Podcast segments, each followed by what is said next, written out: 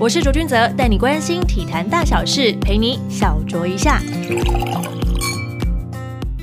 Hello，大家好，欢迎收听卓卓 Talk。哇西豆哎，上个礼拜因为过度忙碌，等到要更新的时候已经过了十二点，不是中午十二点，是晚上十二点。所以这个礼拜抓紧时间就赶紧来录制。一开始先恭喜我们的羽球王子王子维，他在二零一九年最后一个月的第一天就有好消息。他在印度西德莫迪国际赛冠军战，最后是以二十一比十五、二十一比十七力退地主选手，拿下了个人本季第一个冠军。也是魁违三年后的冠军，而这礼拜台湾好手在国际的表现都很美败哟。年仅十八岁的桌球小将林云如也是在一号的时候缔造了历史。他在男子桌球世界杯铜牌战以四比三击败了中国名将马龙，收下台湾在这项大赛的第一面奖牌之外，同时又以十八岁一百零五天成为赛史上最年轻的铜牌得主。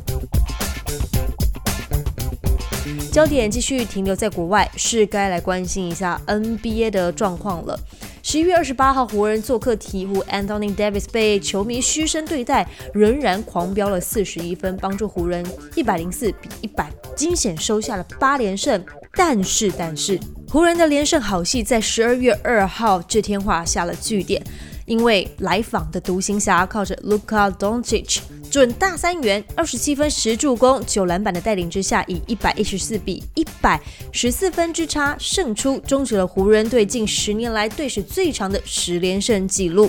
回到国内的消息，台湾甲子园黑豹旗在一号进行冠军战，凭着高中赖延峰缴出了七局十一分的优质先发，中场凭证就以三比一夺下了在黑豹旗举办第七届以来的第四座冠军，根本就是黑豹旗常胜军了。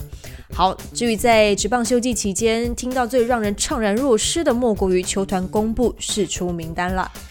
富邦悍将三十号释出了七位球员，其中球队元老之一的火哥张建明是遭到释出，引发了球迷的热烈讨论。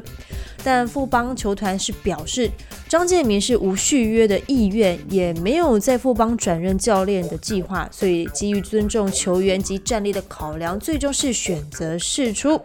想知道更多体坛消息，除了锁定 s o n o 的 APP 的小酌一下之外，也可以搜寻 TSN 运动新闻网，给你更多运动迷们的资讯。我是抖诶卓卓 talk，我们下周见。